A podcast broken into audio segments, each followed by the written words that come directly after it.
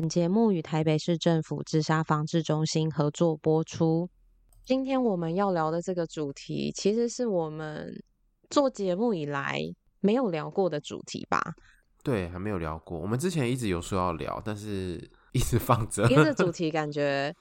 我们可以聊，但是大家听的时候不知道会不会听了觉得很沉重啊，或者是其实我们也不知道用什么样的方式聊比较适合，所以在这一次的合作里面，我们觉得非常适合来聊这个主题。因为大家可能常常会觉得死亡啊，或是自杀这个是不能谈的，或是不好谈的，或是谈了之后心里会很担心，会很害怕。但是其实这些东西都可以打开来谈，你才会知道这里面的痛苦是什么。所以这一集大家可以放心的收听，它不会有关于呃想自杀的人的故事，或者是一些比较沉重的东西。我们是一个比较健康的资讯分享，所以大家听的时候不会心情不好，然后也不会状态不好，可是可以学到很多东西，所以安心的收听。第一个部分，我们先谈一谈常见自杀的迷思。第一点是，想要自杀的人一定有精神疾病，是这样吗？当然不是啊。但是好像很难不这么联想，因为大家可能都会觉得自杀好像就代表他可能他有忧郁症，然后大家大部分可能就想到忧郁症，不会想到其他的精神疾病。哦，你知道那时候那个前阵子那个艺人 Coco 李玟不是也是应该是自杀过世吧？新闻各说纷纭，有些人说是自杀，有些人说不是。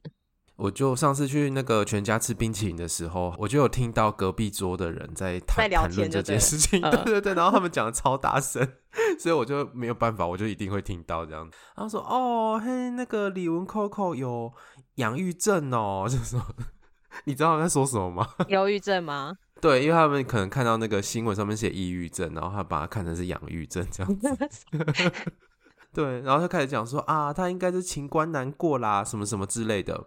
觉得大家就是可能对于自杀啊，然后是不是有忧郁症这些，可能很自动的会联想到那边，可是其实不一定，因为自杀的成因有非常非常多种，而且通常自杀的人他不会因为单一个成因就最后选择自杀，他通常是会有很多的因素最后汇集起来，对生命感到很绝望才采取这个行动。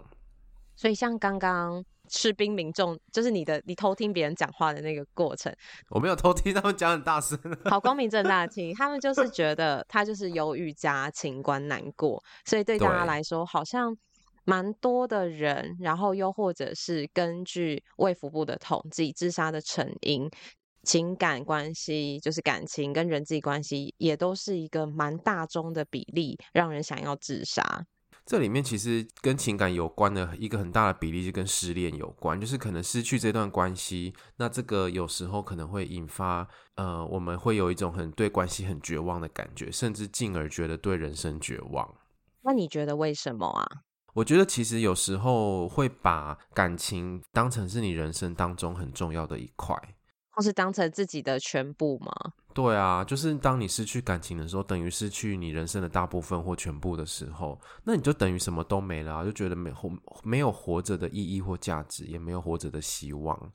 所以好像就会需要是回到教育嘛，就是在情感教育上面，就是感情的分分合合，大家要怎么样去面对，或者是面对感情的结束，那个很失落的感觉，非常痛心的感觉，该怎么去度过？对，没错，而且因为失落是一个历程嘛。失恋的感觉会是一个历程，所以他会有痛苦，然后会有各种的情绪在里面，然后最后会慢慢走向接纳。可是很多人都是因为在那个痛苦的情绪里面，在最前面那个最痛苦、最痛苦的时候，会产生自杀的想法，或者是有自杀的行为。因为他可能觉得过不去，或者是他也不知道要怎么过去。对，没错。那除了失恋以外，其实其他人际关系也会啊，比如说跟家人有关，或者跟你的亲朋好友有关的，或是跟同才有关。这些人际关系其实有时候也会引发我们很多各种不同的情绪。因为这个人际关系就是生活中很重要的一部分。如果你是学生，去到学校，你的人际关系。不是那么的好，不是那么的顺利。我猜一整天在学校里面应该也非常的痛苦，因为在学校的时间非常的长。然后第二个，接下来是跟精神健康或物质滥用有关的，这个就跟精神疾病比较有关系。这的确也占有一部分。有的时候可能因为精神疾病的症状，让这个人想要自杀，甚至是酒精滥用啊，或者是一些其他非法的物质滥用，像是吸毒等等的。那那个其实有时候因为都是陷在一个痛苦的循环里面，他们可能就会觉得，那又要用自杀来解决这个痛苦的循环，可能会选择用自杀的方式。还有一些原因是大家新闻上也都会看到，可是当大家听到自杀的时候，可能比较难第一时间联想在一起的。例如说工作跟经济，我记得以前有一阵子的新闻都会有那个父母带着小孩因为经济因素就自杀的这种。嗯，这个以前好像前一阵子我也有听过，哎，但是就是因为工作或经济因素，因为在经济不景气的时候，可能比较有这种状况。或者是那种可能有些人是投资失利，或是某一部分可能就是很多都是那种欠了大笔的债务，欠债，觉得还不完了，然后没有希望，甚至可能再留给孩子这种，他就觉得说，那那我们就一起一起走吧，然后不要让彼此痛苦。嗯，就是有那种现在已经活不下去，然后未来也看不到希望的那种感觉。对，我觉得工作跟经济，然后还有接下来要说的生理的疾病，它其实都是一个对未来没有希望的感觉。你觉得不会再更好了，然后只会更糟，也蛮多会有可能久病厌世。这句话是真的。对，因为人生病久了之后，心情一定不会好。你身体不舒服，然后还要看医生，然后你就感觉到自己一直状况越来越不好，心情也好不起来啊。所以那个国外才会有那个嘛，就是要让你有尊严的死亡什么的，这样。不过台湾目前是还没有合法，但是有很多人在就是生病很久之后，真的会常常觉得啊，就是活着没有什么意思，因为你可能就是跟这个疾病共处非常的痛苦，然后常常又要跑医院啊，或者是又要做一些很痛苦的医疗措施。那第二个自杀的迷思是说，要自杀的人不会真的去自杀，如果他要做的话，他就会直接去做，他不会说，这是真的吗？当然不是喽，为什么不是真的呢？因为其实大部分自杀，他其实都会发出一个求救的讯号。我记得之前看过的比例好像是大概七八成要自杀的人，他前面其实会有直接跟间接的讯号在告诉身边的人，我快不行了，然后我需要帮忙。嗯。但是大家不一定能够意识到这个求救的讯号。对，像是什么呢？例如说。比如说，他跟你说再见，好好的跟你说再见，或是在跟你交代一些感觉很像后事或遗言的东西。就是我的狗之后，你帮我好好照顾它，或者是以后就麻烦你把我的家人当成你的家人，好好的照顾吧。对啊，你要好好照顾自己，未来如果没有我的话，你也你也要好好活下去。这种话。其实就是在透露一种讯号。那看到这种讯号的时候，其实可能你就要提高警觉，看是接下来要采取什么行动。那等一下我们会再详细的告诉大家。因为当有这个想法的时候，当事人其实也会很混乱，他也很需要跟别人说，或者是他也会想要跟别人说，看看自己到底怎么了。所以，想要自杀的人其实是会透露一些讯号的。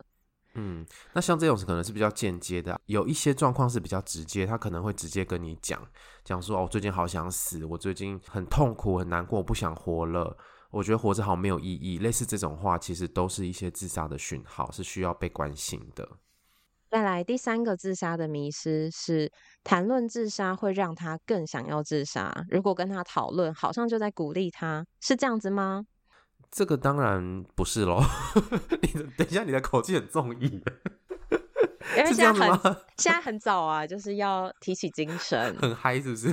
对，要，提要提起精神，然后录音这样。好，所以谈论自杀会让他更想自杀吗？这其实是一个非常常见的迷思，就是并不是有这样直接的关联。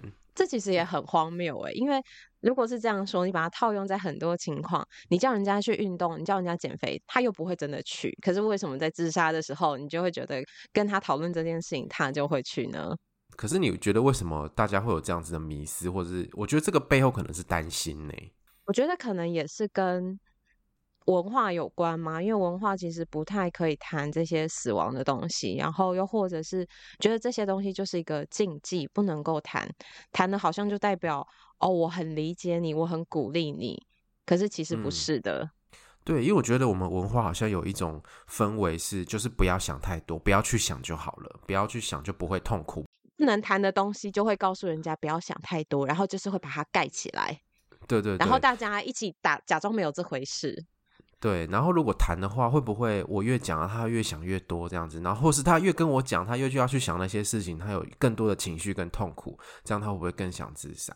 所以这个大家可以知道是迷思，因为要去讨论对方如何的想要自杀，你才可以去评估他现在的状况。那这也是我们第二点要跟大家分享的，就是当如果你的亲朋好友说想要自杀的时候，你该怎么去评估他的风险？他现在的状况是非常的紧急，还是说其实需要呃多留意，但还没有到这么紧急？不是说不重要，是还没有到这么紧急的程度。所以，如果是一些紧急的状况，像是他讲的东西非常的具体，例如说他几月几号几点要在哪里做什么方式自杀的话，啊、呃，那个什么方式，比如说他要跳楼，或是比如说他要烧炭、要割腕，还要跟你讲某一些方式的时候，那这个就是属于非常紧急，或者是这个是呃，我们需要立马采取一些行动的状况。那自杀的方式，大家就可以去想，只要那个自杀的方式是非常危险，就是只要一发生，基本上很难救得回来，或者是救回来状况也会非常糟的，它就是非常危险的自杀方式。那这边举个例，就是例如说喝农药，或者是跳楼、上吊跟卧轨，这些都是属于非常高风险的方式。如果他有提到又要用这些方式的话，其实就要非常小心，因为这个可能。他可能一做之后，就是真的会无法后悔了，这样子。所以这些方式，当他告诉你的时候，你心里的那个警铃就要响起来。然后这时候，我亲友可以怎么做？第一个，如果是他很紧急的话，就是要维护他的，先以他的安全为第一优先考量嘛。比如说他已经在高楼层了，然后他已经在哪里，他已经快要发生了或快要做了，那当然就是要通知警消报警处理。这时候最重要的事情是把那个安全的网络打开，那联络所有你能够联络在他身边或者是一些，比如说刚刚提提到那些公权力的人可以进来一起帮忙，把这个状况先止住，这样子。所以我觉得，在这个情况最重要的就是不要单打独斗，因为如果只有你一个人，然后发生什么事，你真的没有办法有更多的人来帮忙你，或者是你自己其实也会慌张跟害怕。所以当通知警消的时候，你可能会觉得，哎，这样他会不会更生气，更想去做？可是真的没有办法，就是警消他们至少可以在可能安全上，可能铺垫子，或者是有一些什么样的方式去。把这个人给说服，或者是大家一起柔性劝导，让他可以先让自己的生命是安全的。因为在这个时刻，安全还是比你们的关系重要。也许他获救之后，他可能会怨恨你，可能会气你，干嘛要讲出去，干嘛要要来救他？可是对你来说啦，这个时刻其实是安全是第一优先最重要的事情。那如果是非紧急的状况呢？例如说他可能有一些自杀的想法，可是还不是很具体，或者是他想要自杀的方式比较间接。例如说，有一些人就会觉得啊，那我就想要睡一睡就不要起来了，我好想要一觉醒来不见，或者我好想要消失消失，我觉得好痛苦，嗯，我想要躲起来，或者是我想要出去看有没有车可以撞死我这样子。因为这个是比较被动的方式，那个跟去卧轨是不太一样的状态。所以，如果是这种比较非紧急的状况的话，如果你是自杀的亲友，可以怎么样回应他呢？我觉得等一下我们会讲到陪伴的方式。除了陪伴之外，我觉得最重要就是不要指责他，因为。他真的自己要这样跟你说，也是非常的不容易。要讲出这件事情，也是代表他很信任你。那你当下一定会很慌张，一定会不知道该怎么办。但就让自己先深呼吸，或者是告诉他，听到你这么说，我真的不知道该怎么回你。可是我很担心你。然后我们可以一起想想该怎么办。那这时候其实就可以鼓励他去身心科，或者是去寻求心理智商的协助，可以去跟他讨论有什么样的方式可以让他度过这个状况不好，或者是自杀意念非常高的这个时期。这时候他其实是需要专业的协助。那如果有时候他不想要这些专业的协助啊，有时候可以再多鼓励他一下，例如说，那我可不可以陪你去？我跟你一起去好不好？或者是我们打电话看看，然后或者告诉他有哪一些资源可以使用。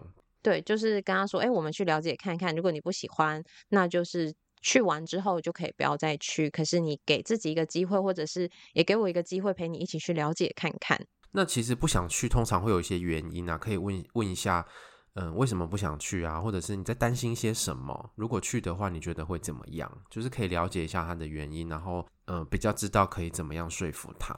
我觉得这时候亲友就需要非常的有耐心，因为你可能想了很多的方式，都会被想要自杀的人拒绝。然后拒绝之后，有些人可能最后就会生气，觉得哦，就不要帮你了，或者是觉得说，我都已经这么努力在帮你了，为什么你一直不一直拒绝我？所以这个被拒绝是正常，大家先放在心里。然后被拒绝之后，要能够接受这个挫折，接受这个被拒绝。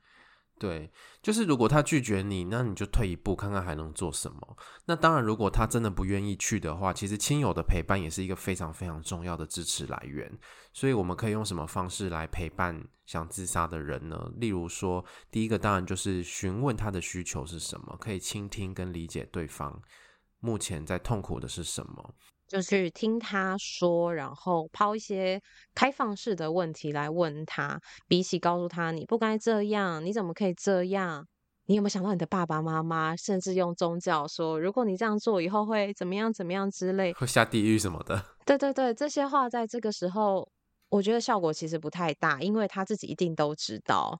对，没错。然后有一些人可能会灌一些心灵鸡汤啊，“留得青山在，不怕没柴烧”啊。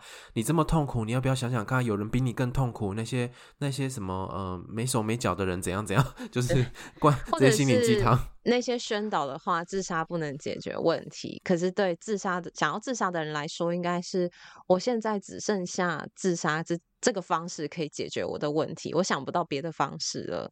那因为有时候有自杀想法的时候，都是在情绪比较高涨，或者是情绪非常低迷的时候。那有时候可以透过这些陪伴或倾听，就问他一些像你刚刚讲的那个开放式的问题嘛，就是那你感觉到什么？那要不要说说看你的痛苦是什么？你在这里面。应该很辛苦吧？给他一些同理什么之类的，让他可以把这些情绪说出说出来，宣泄出来。有时候度过了这个情绪之后，他的想法可能会有一些不一样。我记得我们之前看到的那个数据也是说，当有人想要自杀的时候，你陪他谈越久，这个时间越能够去拉长他想要去做自杀行为的时间。因为当他说着，然后他可以透过你的同理，透过你的理解，透过你的支持，在这个过程中，可能他的情绪可以稍微被舒缓，或者是他讲一讲，在这个讲的过程中，其实他的想法也会稍微被转移，或者是他也会稍微的沉淀下来。呃，那个自杀的念头，可能那个强度会被改变，就是强度可能会不一样，或者是他的念头可能会转变，这样。对，然后在这个陪伴的过程中，我觉得也需要有一个心理准备，是它可能是一个来来回回的过程。好不容易，真的蛮辛苦的，就是好不容易可能陪他度过了某一次他想要自杀的时刻，已经觉得哦，一个那个心里安心了一点。可是哪一天突然他又又开始想要自杀，这是有可能的，所以需要有心理准备，它是一个长期战。直到他状态缓解，或者是找到一个方式去度过这个过程，他可能会这样上上下下来来回回好几回。哦，刚刚有有一个，我觉得有一个重点，就是除了不要灌那个心灵鸡汤，或是不要跟他讲一些说教的话，一个很重要的也是，有时候你跟他讲一些解决的办法的时候。他可能都想过了，所以当你在问他这个有没有做过，那个有没有做过的话，好像指责他没有在解决问题，没有在想办法那种感觉。所以这种时候帮他想办法，其实效果也不是那么大。所以最简单也最难的就是听跟问问题。没错，就是进入他的主观的经验里面，然后不要评价他，这个其实是最难的，可是也是呃一个蛮核心的原则。所以在这个过程中，其实。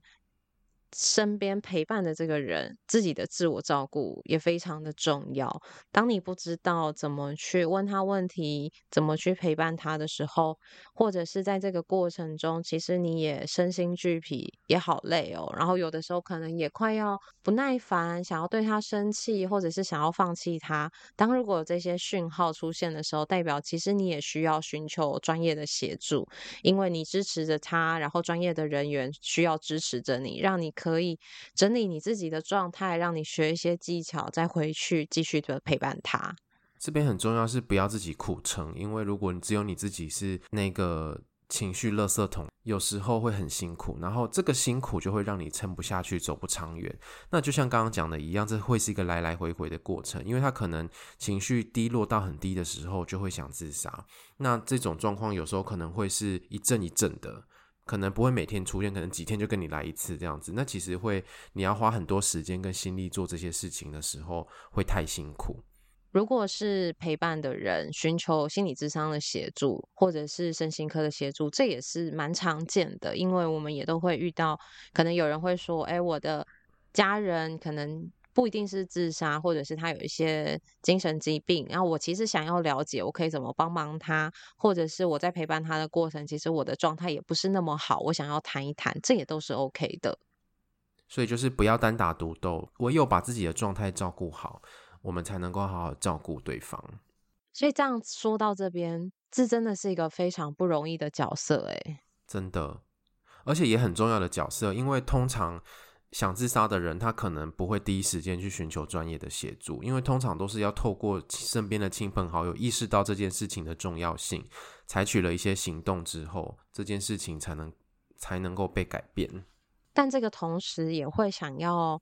让大家知道，在这个过程中，不管是身边陪伴的人、专业的角色，任何的角色，其实我们能做的真的有限，我们只能做到某一个程度。但是，当他真的如果痛苦到我们都没有办法支持他的时候，支撑他的时候，他真的去做了这个行为，大家一定会非常的痛苦。可是，这也真的。都不是大家的错，不是陪伴的人，也不是专业的人员，也不是可能警消医疗人员，都不是大家的错。大家在这个过程中其实都尽力了。嗯，这个时候很难免的会有一些自责的想法，或者是后悔，觉得我是不是应该多做什么，或是我什么事情应该不应该这么说，然后就会陷入那个。懊悔啊，然后想要回到过去，然后心情上非常的不能接受，觉得自己好像要承担起这件事情的感觉。没错，嗯，可是那个其实要有个心理界限是，那个是他的选择，而且只有他自己知道他自己的痛苦到哪里，因为其实旁人都很难体会的。如果我们从旁人的角度来看，那个其实都不是没有办法是能够代表他真实的状态，所以他做了那个选择，那个是他自己的选择。我们只能够在旁边尽力，把握好每一次的机会，然后做我们能够做的事情。对，我觉得这很难划分，但是大家要试着去划分。就是我理解他的选择，但不等于我支持他的选择。嗯。可是有的时候，那份理解对有些人来说会卡在那。如果我理解他，是不是等同于我支持鼓励他？但不是这样的。你理解他有多痛苦，要选择这个方式，虽然这个方式是不好的方式，但是你知道他真的没办法。而且有时候这个理解会让事情有更多机会跟转换的余地，所以这个理解其实是很重要的。进入他的主观世界里面，去听听他想说什么。那我们前面。说了关于自杀的迷思，然后当亲友说想要自杀的时候，怎么评估、怎么陪伴？那接下来我们要来讨论，就是如果亲友说想要自杀，那我们要怎么鼓励他寻求协助？因为我们都说不能够单打独斗，要分散风险，不是要分散那个大家一起来支持他、支撑他。那第一个当然就是。把手上的资源先打开 看一下，到底有哪些资源可以协助他？常见的资源有哪些呢？除了比较专业的精神科、身心科，或者是医院，还有心理咨商、心理治疗这些管道以外，其实还是有一些打电话的资源，像是安心专线一九二五，还有生命线一九九五，张老师专线一九八零。如果你是台北市民的话，可以拨打台北市民热线一九九九转八八五八，帮帮我吧。有专人提供心理支持与关怀的服务。其实这些电话大部分都是你觉得痛苦、受不了的时候就可以打的，甚至是你是陪伴的人，你也可以打去询问，去寻求一些意见。那这些是可能比较及时，你不用去等很久，然后打电话可能也可能稍微需要等一下，但是稍微方便一点，然后稍微可能及时性一点的方式，然后没有时间的限制，不用就是哦下班了不能够打这样。没错，那你如果是学生的话，学校其实有一些资源，所以如果你是学生，然后你的朋友要自杀怎么办？那就是要到学校的智商中心，然后智商中心通常就会帮你找相关的资源，智商中心可能就会去找一些方式，智商中心不会这么的粗暴，就直接打给那个当事人说：“哎，你的同学说你想要自杀。”不会这样的，大家其实都会有一些旁敲侧击的方式，然后这时候就会启动那个当事。想要自杀那个人周边的系统嘛，可能就会先通知导师，请导师观察一下他上课的状况、出席的状况。所以这个部分是当大家向智商中心寻求协助的时候，也可以询问他们的。因为我猜你应该会有很多担心，觉得啊，这样是不是我出卖他？他会不会以后更气我？或者是他会不会气我反而更去自杀？你可能也会有一些压力。嗯。那这个可以询问。智商中心他们预计怎么做？然后有哪一些你的担心、你的考量，这些都是可以跟他们讨论的。那如果是晚上啊，如果你是住在宿舍，其实会有一个宿舍值班的老师，或者是宿舍管理人员这一种，他们通常也会受过一些这种自杀相关的训练。所以第一时间，如果你在宿舍，然后学校都已经关了，因为已经晚上或半夜的时候，没有人可以找，可以找宿舍老师。那或者是学校有一个二十四小时值班的校安中心。你可以现在打开你们学校的网站，看一下校安中心在哪里，然后看一下校安中心的专线。如果有紧急的事件的时候，就是通知这些地方。那如果真的还不行的话，像我们刚刚讲的，外面有警察或有消防员等等的这些资源也是可以运用的。那最后就是陪伴他去寻求这些协助，或者是他要打这些电话，你就在旁边陪伴他，或者是说，那那我知道有这些电话，那不然我先。跟他讲一下你的状况，让你等一下跟他聊一下好不好？我在旁边陪你，甚至说，那你我陪你去看医生，然后我来找网络上有哪一些推荐的，或者是你要去心理咨商，我也可以陪你进去。今天我们分享的这个主题真的是知识量非常多的一集耶，感觉没有什么废话。而且我们就是只能够把这比较大的地图跟他说。那因为每个人遇到的状况真的都不太一样，真的都蛮需要可能去。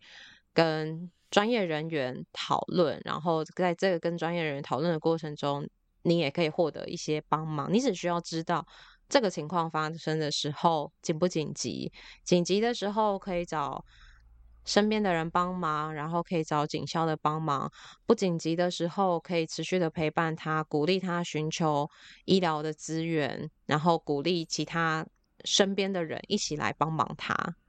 那再来就是身边亲友要如何照顾自己，因为这是陪伴是一个长期的过程。面对想要自杀的人，他的心情可能会反反复复、来来回回，也可能让你很无力、很挫折，甚至也会觉得啊，我的陪伴到底有没有效？可是因为在这个过程中，当没有走出来的时候，你不会知道到底什么样是有效的，可能等到某一刻，你突然才会发现，原来我们已经走了这么远，原来这中间这么辛苦的过程，我们也一步一步走过来了。所以呢，其实，呃，我们在台湾已经推行了很久的一个自杀守门员的概念，就是一问二应三转介，不知道大家有没有在任何地方听过，就是如果有遇到相关的事情的话，第一步当然就是询问他，然后可以听听他的痛苦，然后第二个就是回应他。当他在讲的时候，我们可以给予一些支持或者给予一些同理心的展现。然后第三个就是转介，就是像我们最后讲到的，可以有哪一些资源一起进来帮忙他。所以希望。大家不要使用到这些资源，可是如果当需要使用到这些资源的时候，赶快把这集拿来收听，或者是这听你这一集你也可以收听起来多长知识。当你可能身边的人有人这样告诉你的时候，你可以告诉他他可以怎么做。嗯，因为有的时候不一定是你直接遇到，有可能是你身边的人绕了好多圈，告诉你说，哎，最近谁状况不好，然后不知道该怎么办，大家压力很大之类的，就可以来帮忙他。那这当然是一件不容易的事情，可是我们一起来想办法度过这些人生当中比较低潮或者是比较艰困的时刻。呼应二零二三台北市世界自杀防治日，鲸鱼相谈室邀请您跟草木谈心一起凝聚力量，守护生命，共同成为自杀防治守门人。活动详情请见节目资讯栏，了解更多讯息。在八月十八号早上十点，台北市政府和知名的网红明明就会和台北市长蒋万安一起聊一聊如何成为亲友身边的自杀防治守门人。到时候呢，大家可以去参加。如果线上参加的话，还有机会获得线上好礼。